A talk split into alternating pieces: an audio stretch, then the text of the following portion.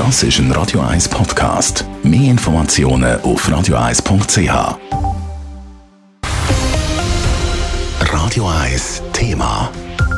Die grüne Welle ist vorbei, nachdem die Grünen vor vier Jahren bei den Zürcher Kantonsratswahlen deutlich zugelegt haben, sind es gestern die grossen Verlierer gewesen. Dafür hat das bürgerliche Lager leicht zugelegt.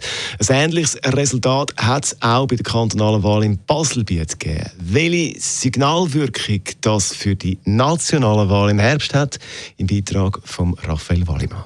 1,5 Prozent Wähleranteil haben die Grünen im Zürcher Kantonsrat verloren. Das entspricht drei Sitzen.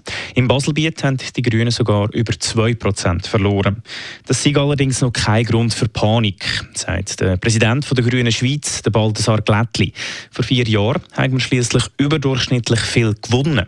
Jetzt verlieren wir gegenüber dem äh, Rekordresultat ein bisschen, aber jetzt nicht so, dass ich müsste gross besorgt sein. Aber es ist natürlich vielleicht ein bisschen ein Weckruf, also dass man merkt, man kriegt nicht gratis einfach Klimapolitik, sondern man muss sie auch wählen. Schon 2019 haben die Grünen bei den kantonalen Wahlen im Kanton Zürich schlechter abgeschnitten als dann im Herbst bei den nationalen Wahlen. Wir sind schon vor vier Jahren in den Hochzeiten vom Klimastreik da in den kantonalen Wahlen am Schluss fünftstärkste Partei geworden, so wie wir das jetzt auch wieder werden und nicht etwa äh, vierte oder drittstärkste, wie wir es dann im Herbst gesehen sind.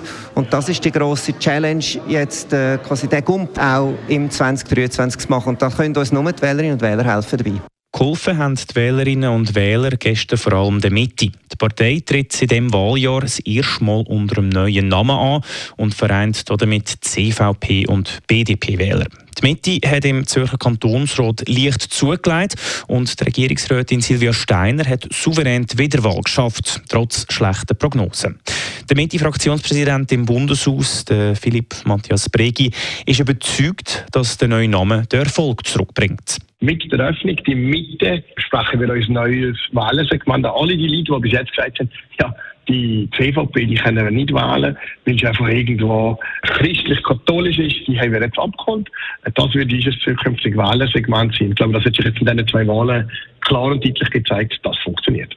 Und der Philipp Matthias Bregi ist sich sicher, dass das Rezept dann auch im Herbst funktioniert. Man sieht in der Vergangenheit immer, äh, dass die Wahl im Kanton Zürich eigentlich schon klar vorgezeigt hat, wie es im Herbst könnte weitergehen. Das ändert aber nichts daran, dass man konsequent weiter politisieren. Wir werden zeigen, dass die Mitte die Lesungen bringt, die unser Land zusammen hat. Aber es ist sicher ein guter Start ins Wahljahr. Damit haben wir noch nichts gewonnen, aber zumindest Vorzeichen auf unserer Seite. Leicht Wähleranteil gewonnen haben gestern übrigens auch die SVP und die FDP. Die SP hat im Kanton Zürich leicht zugelegt, dafür im Baselbiet verloren. Die GLP stagniert in beiden Kantonen. Die nationalen Wahlen sind dann im Oktober. Raphael Wallimann, Radio 1. Radio 1 Thema. Jederzeit zum Nachlesen als Podcast auf radio1.ch.